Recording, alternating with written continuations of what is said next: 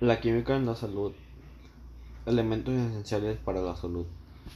De los elementos que se encuentran en la tabla periódica, solo 20 de los 118 son fundamentales para la existencia del ser humano.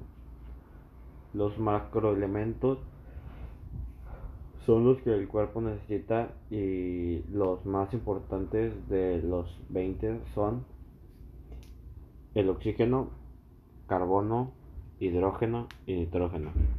Por otro lado, los microminerales también son importantes para nosotros.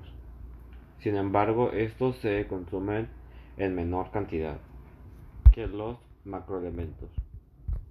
De estos, los más importantes son calcio, fósforo, potasio y sodio. Estos ayudan a la formación de huesos y dientes del ser humano.